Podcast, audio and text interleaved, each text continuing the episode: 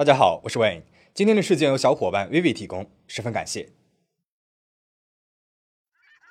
一九七五年十月十八日，泰国纳帕亚海滩，一名渔夫正要外出打鱼，突然发现家门口海滩边一个退潮留下的水坑里，躺着一具只穿着花纹比基尼的女性身体。渔夫吓得魂飞魄散，立马报了警。遇害者是一个西方女性，在那个嬉皮士文化横行的年代。西方人来到东南亚旅游并不是什么罕见的事儿了。法医的鉴定结果显示，这个女人的死因是过量吸毒导致的溺水。那么整起事件看起来不过是一场意外而已。女人的死亡被草草结案，甚至都没有人去试着弄清楚她的身份，她的尸体就被匆匆地埋在了当地的无名公墓当中。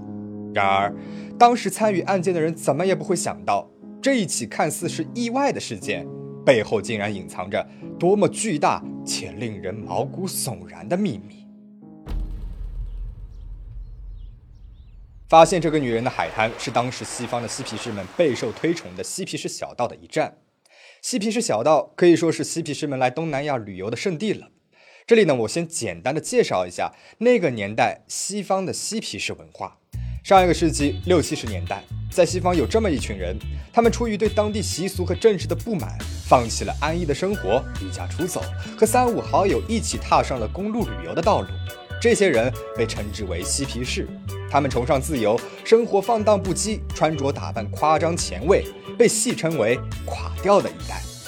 因为没有正经的工作，所以他们在旅行的路上总是饥一顿饱一顿，身上呢还脏兮兮的。他们当中很多人都长期依赖着毒品和各类迷幻剂，由于对西方的信仰失去了信心，他们转而对东方的宗教充满了狂热的向往。于是，他们来到了对他们来说神秘的东南亚朝圣，踏上了嬉皮士小道。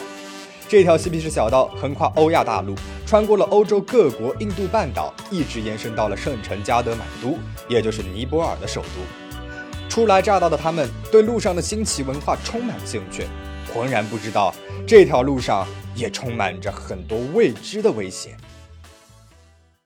一九七五年，美国西雅图一个名字叫特蕾莎·诺顿的女孩，带着对佛教的狂热，独自前往了泰国。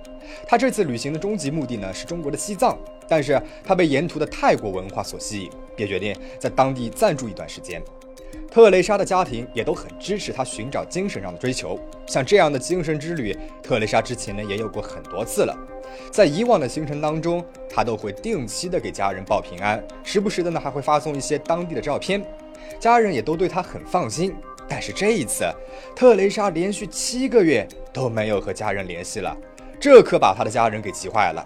他们马上联系了美国驻当地的大使馆和当地的旅游局。特蕾莎的失踪让当地警方联想到了七个月之前被草草结案、无人认领的无名女尸，也就是我们开头所提到的那一个。他们给特蕾莎的家人发送了遇害者的照片，特蕾莎的家人悲痛地确认，这就是失踪了的特蕾莎·诺顿。在特蕾莎家人和美国大使馆的双重压力之下，当地警方不得不重启了对这起案件的调查。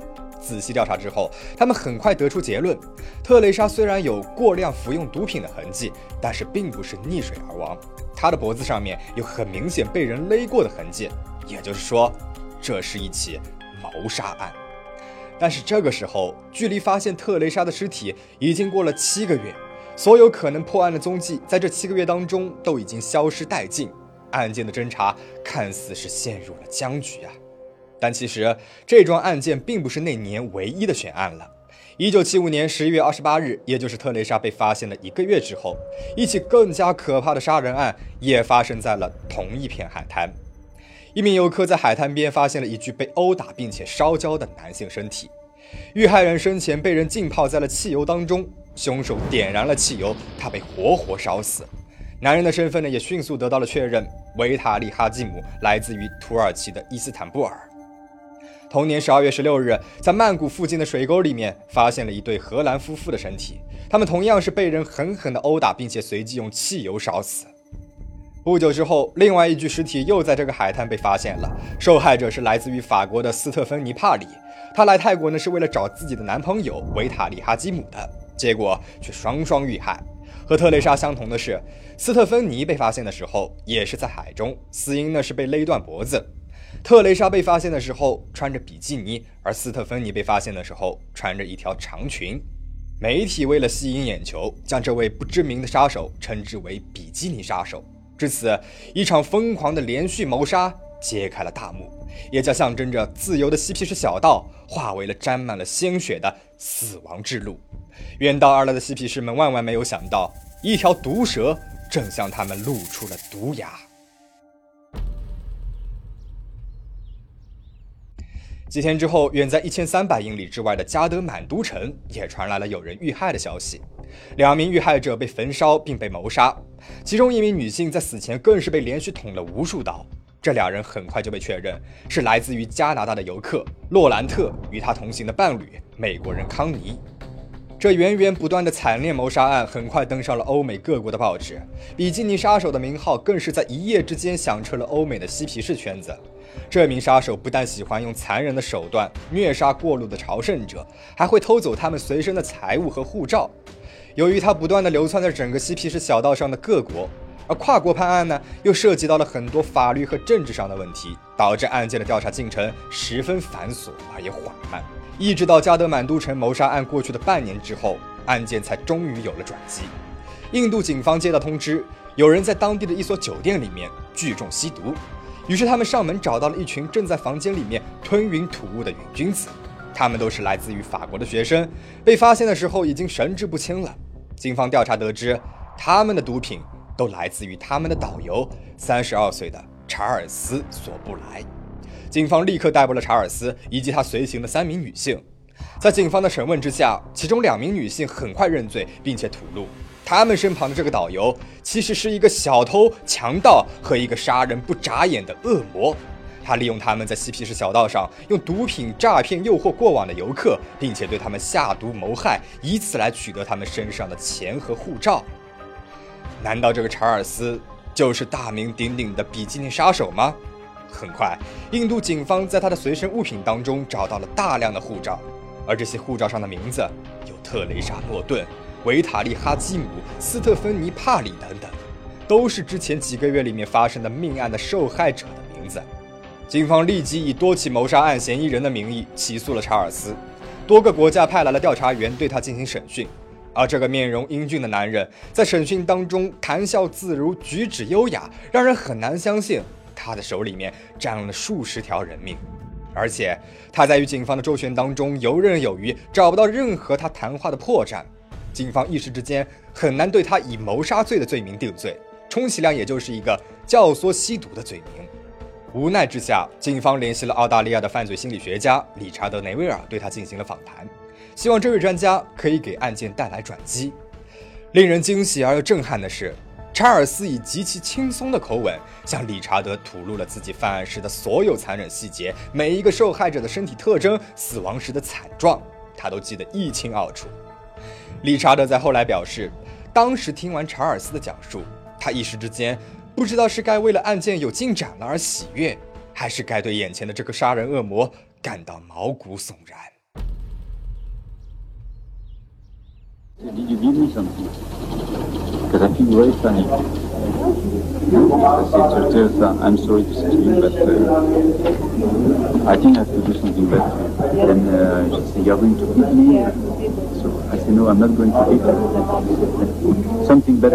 查尔斯说，他第一次杀的那个人就是特蕾莎·诺顿。他以一名宝石商人的身份接近了特蕾莎，并且约她前往海滩边的一间酒吧。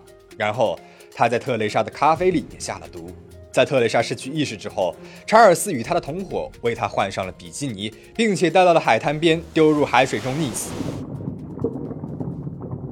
说起自己的杀人动机，查尔斯说是出于对于西方人的厌恶。他说特蕾莎已经完全符合他所有厌恶的特点了：一名来自于西方的嬉皮士瘾君子，以及一个来自西方的毒品贩子。然而这一切不过是他的臆想罢了。警方调查发现，特蕾莎不过是一名普通的游客而已，根本就没有对毒品上瘾，也更不是什么毒品贩子。至此，警方发现查尔斯他很有可能具有严重的反社会人格与精神分裂症。在多个国家对他进行联合调查之后，警方也不由得对查尔斯不健全的人格产生了兴趣。那么，到底是什么使他对毒品和西方人有这样的深仇大恨呢？查尔斯于1944年4月6日出生在法国殖民的越南西贡，也就是如今的胡志明市。查尔斯的母亲是越南人，父亲则是印度人。但父亲和母亲在查尔斯三岁的时候便离婚了，母亲留下了查尔斯和他家财万贯的父亲和一个法国人再婚了。而他的父亲呢，也很快组建了自己的新家庭，并有了更多的孩子。作为长子的查尔斯在家里并不被宠爱，常常受到忽略。四年之后，查尔斯的母亲回到了越南，发现七岁的儿子一个人走在大街上，没有人照顾。于是，母亲把查尔斯带回了法国。然而，查尔斯他并没有融入到他的新家当中，反而对于父亲没有留下他而感到愤怒。他开始在当地做一些小偷小摸的勾当了。每当他的母亲发现，便会狠狠地责罚他。这其中就包括了一些严重的体罚，比如用绳子扎住他的生殖器等。查尔斯对家庭的不满和愤怒，在他九岁那一年进一步的升级。母亲和继父把他丢在了巴黎的一所寄宿学校里，他俩自己呢却返回了越南。假期，其他同学都回到了家中，而小查尔斯呢却独自在床上哭泣。十六岁那一年，父亲终于同意查尔斯返回越南和他一起居住。然而此时的查尔斯已经不再是那点温情就可以打动了的小孩了，他开始更加频繁的撒谎偷窃。父亲盛怒之下，又把他赶回了巴黎。几番颠沛流离，让查尔斯的心态愈加恶化，也从原来的小偷小摸升级到了性质更加恶劣的抢劫。在一场抢劫案当中，他被判入狱三年。也正是在牢里，他开始走上了高智商杀人恶魔的道路。在单人监狱当中，查尔斯开始自学法律和心理学，并且展现出了超强的语言天赋。在狱中，他沉浸在知识的海洋当中，然而这些知识却并没有把他带往正确的道路。三年之后，查尔斯出狱了。这时的他二十二岁。出狱后没有多久，他认识了一名令他着迷的女性香塔。香塔是法国亚裔，来自于一个富裕的家庭。查尔斯用他深厚的知识底蕴和出众的外表吸引住了香塔。查尔斯出狱五个月之后，他们便结婚了。香塔很快就怀孕了。在一九七零年，查尔斯和香塔把孩子留在了法国，两个人前往印度去寻找谋生之路。在这里，查尔斯发现了足以改变他一生的新目标，那就是来嬉皮士小道上朝圣的嬉皮士游客们。一开始，查尔斯呢，他只是打劫一些过路的游客来获取钱财。但是，由于他喜欢过纸醉金迷的生活，一家人的开销都很大，而且他还染上了赌博，更是花钱如流水。很快，他就发现，只是打劫的话来钱太慢了，根本就无法支持一家人的生活。于是，他就改变了自己的打劫方式。他知道嬉皮士们呢很喜欢吸毒，于是就用毒品主动去接近他们，取得信任之后，便在食物里面下毒，让他们失去意识，然后再窃取他们的钱财。起初。查尔斯并不以杀人为目的，他对这些嬉皮士游客下手，是因为他知道他们的生活作风。这些嬉皮士们居无定所，就算他们第二天在酒店里面醒来，发现自己的随身物品不翼而飞了，他们依然可以活得很坦然。而这也让查尔斯起了恨意，他觉得自己生活得很艰难，而这些嬉皮士们却可以每天享受着毒品带来的愉悦，无忧无虑地过活着，这让他产产生了憎恨的情绪。查尔斯常常因为盗窃罪、抢劫罪入狱，但是在妻子的配合之下，他很多次都用毒品迷幻了守卫，并且成功越狱。就这样，他们夫妻俩开始了长达十多年的犯罪与逃亡生涯。他们流窜在嬉皮士小径上的各个国家，盗取着西方游客的随身财物。但是渐渐的，妻子香塔厌倦了这种流亡生活，她暂时离开了查尔斯，回到了法国照看俩人的孩子。而查尔斯呢，一个人行动之后，他的犯罪路线变得更加灵活了。由于查尔斯精通多国语言，并且随身携带大量的虚假护照，他总是能够在当地警方发现端倪之前逃离该国家，可以说是当之无愧的法外狂徒。他的高智商让他即使被捕入狱，也能够在几天之内就逃离。曾经有一次，查尔斯在希腊因为一起珠宝抢劫案，被关进了当地戒备最森严的克莱德拉监狱。在此之前，哪怕是再穷凶极恶的罪犯，都没能够从这间监狱当中逃脱的。但是查尔斯仅仅使用了两天，就想出了一套完美的方案。他先是假装自己生了重病，然后在地上抽搐呕吐，随即在警车和救护车转运他的途中，悄悄点燃了汽车，并且在一片骚乱当中，一把推开了警卫，逃之夭夭。仅仅两天，他就逃离了这所谓欧洲最难逃脱的监狱。在连续的犯罪之后，查尔斯·索布莱这个名字开始在各个国家变得臭名昭著，并且获得了一个称号——毒蛇。原因是他常常会使用毒品让游客失去抵抗，从而达成他的目的，并且他就像毒蛇一样狡猾，可以不断的从守卫森严的监狱当中偷偷溜出去。而查尔斯自从知道了自己的名号之后，也开始有了前所未有的，甚至是疯狂的自信。他觉得自己无所不能，是全世界最聪明的罪犯了。一九七五年，查尔斯搬到了泰国曼谷，并且租下了一个别墅。尽管此时的他还处于婚姻当中，但他还是勾搭上了旅途当中认识的二十岁加拿大女孩玛丽克拉克。玛丽被他的外表和谈吐所吸引，狂热地爱着他。当查尔斯告诉他自己的钱是怎么来的时候，玛丽丝毫不介意，她甚至表现出了十分崇拜的样子，还说自己可以帮助他。之后，查尔斯又雇佣了一名二十二岁的印度男子阿贾伊作为他们的副手。就这样，这三个人组成了一个小组，开始近乎疯狂地抢劫过往的旅行者。而在查尔斯的自信心和狂热达到顶点的时候，他遇到了美国的特蕾莎诺顿。查尔斯发现特蕾莎完美符合了他心中最憎恨的两种人——瘾君子和嬉皮士，于是，在自己的意想当中，残忍地杀害了他。接着，三个人开始了疯狂的连续杀人，即使杀人的目的只是为了钱财，但是他们仍然觉得自己是在行使正义。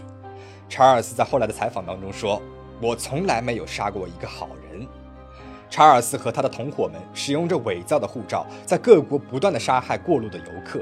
然而，似乎各国警方拿他们一点办法都没有，这也让查尔斯达到了空前的自信心。他觉得没有人可以抓获他，自己是无所不能的。自信心让他开始变得愈发的残暴。在一次案件之后，人们再也没有见过他的手下阿贾伊了。警方怀疑阿贾伊已经被他杀害了。一直到1979年。查尔斯在印度的酒店向法国学生提供毒品之后，这个流窜各国的杀人狂魔和他的团伙才终于落入了法网。他也对自己的罪行供认不讳。然而，印度警方却只能够以仅有的杀死当地一名男性和教唆吸毒的罪名，对他下达了十一年监禁的判决。在监狱当中，查尔斯过着国王一般的生活。他的同伙玛丽被判处了六年的监禁。不过，他不久之后呢，就因为患有癌症而被提前释放，并且很快过世了。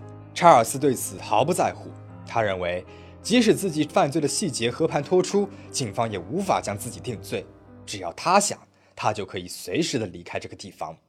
他的狱友们在监狱当中对他马首是瞻，他们邀请来了狱警来参加查尔斯的生日派对，并且在饮食当中下了迷幻剂。查尔斯和六名重刑犯再一次的越狱了。此时，唯一能够让查尔斯担心的是来自于泰国的警方，因为他在那里犯下了无数的抢劫和至少二十次的谋杀，这些指控足以判处他死刑。于是，他计划故意延长自己在印度的牢狱生涯。只要他再在监狱里面待满十年，他在泰国所犯下的案件全部都会因为超过追诉时期而失效了。而在印度的这次越狱，让他成功的达到了自己的目的。他由于越狱被延长了十年的刑期，回到了印度的监狱。一九九七年二月十七日，五十二岁的查尔斯以自由人的身份再一次的离开了监狱，自此没有人可以追溯他的罪名了。他带着极高的声望回到了法国巴黎，并且被当地人所熟知，人们争相拜访他，他也乐在其中。采访他一次需要向他支付五千美元的费用。他还彻底的改口了，声称自己从来没有遇到过什么特蕾莎诺顿，自己完全不认识他。他还到处炫耀说，印度的监狱待遇非常好，有零食、饮料、丰盛的餐点，甚至还可以自由的使用电子设备。就在人们以为他可以就这样逍遥法外时，他居然选择回到了尼泊尔。在尼泊尔，查尔斯还犯有两起追诉时期内的谋杀案，但是他似乎丝毫不介意。也许狂妄的他认为，警方根本就没有任何证据，没有理由把他送进监狱，或者他觉得自己即使是进了监狱。也是有办法逃出来的。二零零四年八月份，查尔斯在尼泊尔被指控谋杀美国游客康尼，被判终身监禁。对此，查尔斯感到震惊又愤怒。不过，无论他对于这起判决多么的不服气，他都再也没有办法翻身了，因为各国对他的指控早已多达四十多起，他的判决早已是多方联合策划、板上钉钉的结果。至此，这个传奇连环杀人犯终于落网。结束了他长达二十多年的犯罪生涯，他的犯罪地点嬉皮士小道也随着嬉皮士文化的没落，渐渐地消失在人们的视野当中。今天的故事到这边讲完了。网飞以查尔斯·索布莱为原型拍了电视剧《毒蛇》，如果大家感兴趣的话，可以去看一下。那么看完今天的故事，你有什么想说的吗？欢迎在评论区留言讨论。如果你喜欢今天的影片，欢迎订阅我的频道，每周我都会为大家带来精彩的故事。最后，请大家保持警惕，保持安全。我们下期再见。